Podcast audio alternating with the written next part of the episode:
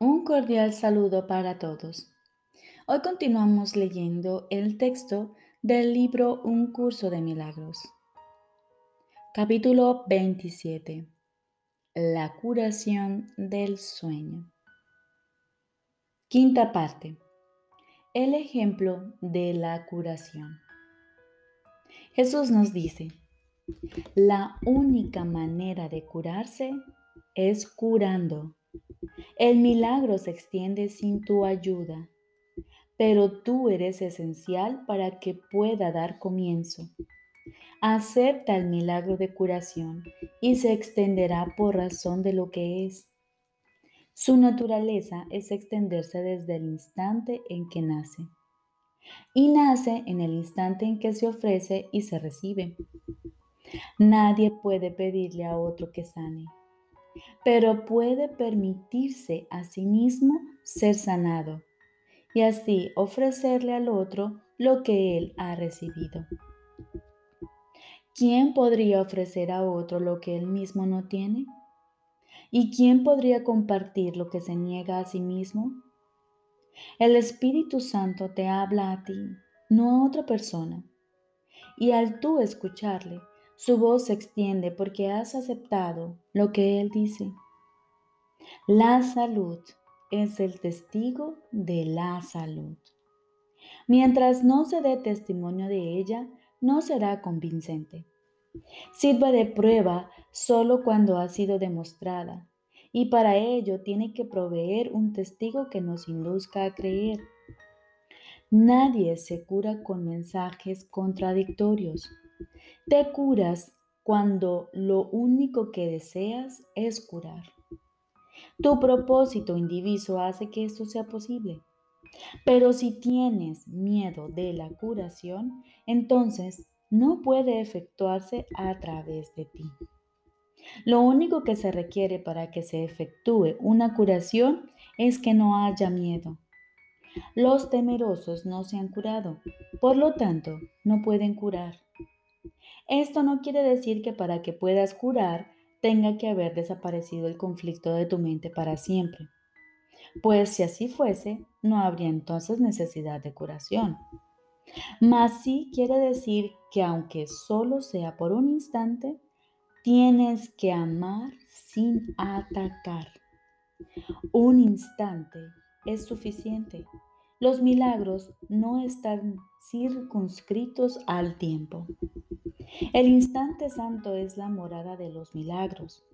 Desde allí cada uno de ellos viene a este mundo como testigo de un estado mental que ha trascendido el conflicto y ha alcanzado la paz.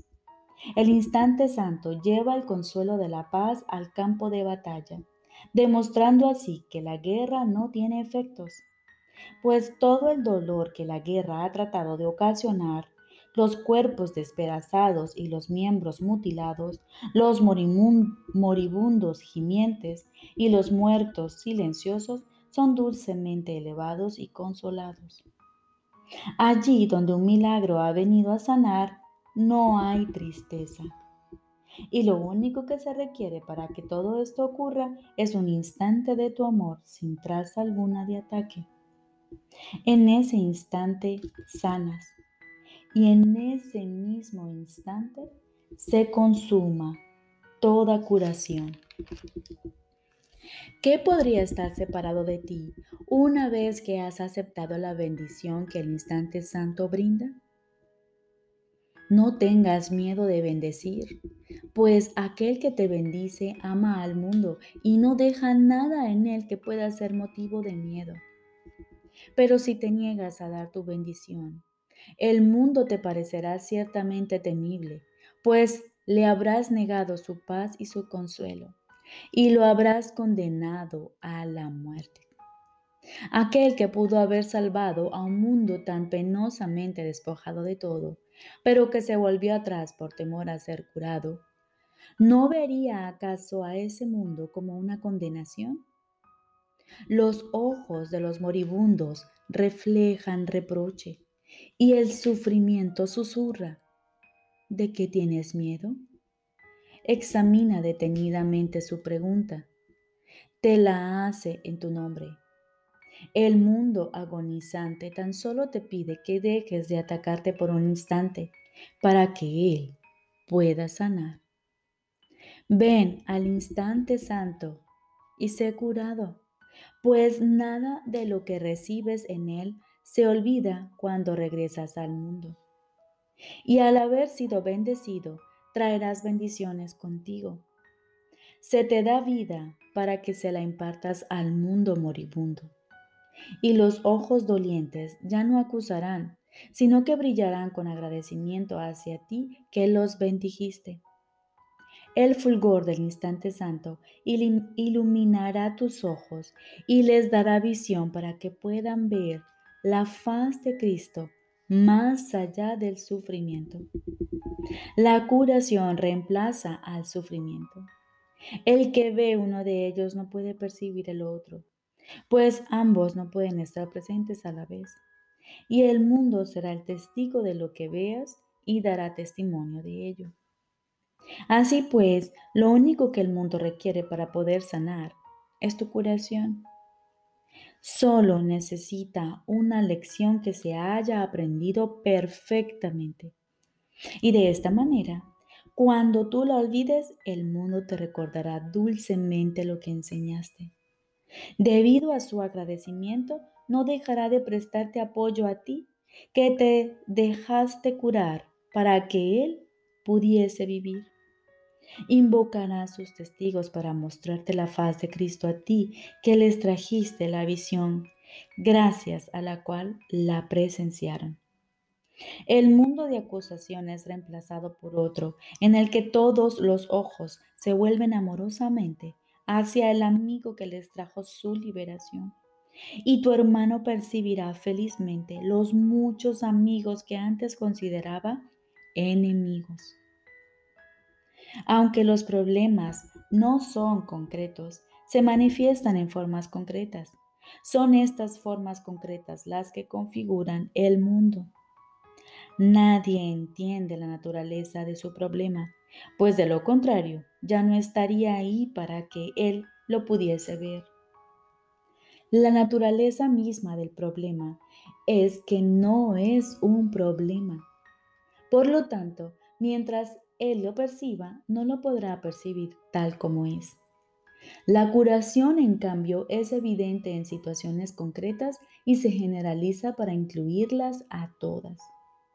Esto se debe a que todas ellas son realmente la misma situación a pesar de sus diferentes formas. La finalidad de todo aprendizaje es la transferencia, la cual se consuma cuando dos situaciones distintas se ven como lo mismo, ya que lo único que se puede encontrar en ellas son elementos comunes. Esto, no obstante, solo lo pueden lograr uno que no ve las diferencias que tú ves. No eres tú quien lleva a cabo la transferencia de lo que has aprendido. Pero el hecho de que dicha transferencia ya se haya llevado a cabo, a pesar de todas las diferencias que ves, te convence de que esas diferencias no podían ser reales. Tu curación se extenderá y se aplicará a problemas que no creías eran tus problemas.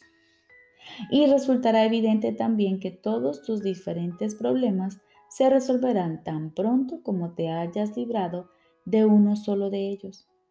No puede ser que sus diferencias sean las que hayan hecho que esto sea posible, pues el aprendizaje no puede saltar de una situación a su opuesto y obtener los mismos resultados.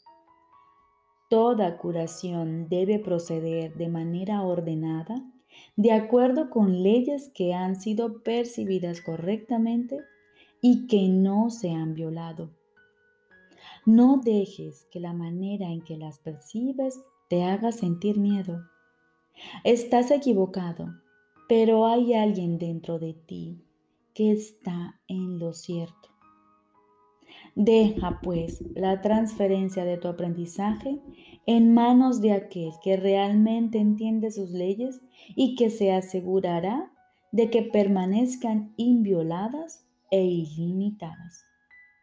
Tu papel consiste simplemente en aplicarte a ti mismo lo que Él te ha enseñado, el resto corre de su cuenta.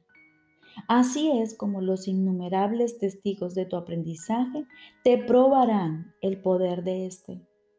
El primer testigo que verás será a tu hermano, pero tras él habrá miles y tras cada uno de estos miles más.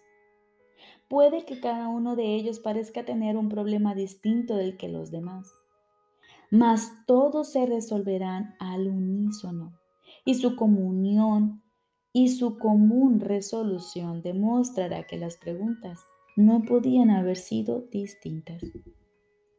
Que la paz sea contigo a quien se ofrece curación. Comprenderás que se te da paz cuando aceptas la curación. No necesitas ser consciente de toda su valía para entender que te has beneficiado de ella. Lo que ocurrió en aquel instante en que el amor entró sin ninguna traza de ataque, permanecerá contigo para siempre. Tu curación, así como la de tu hermano, será uno de sus efectos. Donde quiera que vayas, contemplarás sus múltiples efectos. Todos los testigos que contemples, no obstante, serán solo una fracción de los que realmente existen. La infinitud no se puede entender contando todas sus partes separadas. Dios te da las gracias por tu curación, pues Él sabe que es un regalo de amor para su Hijo y por lo tanto un regalo que se le hace a Él.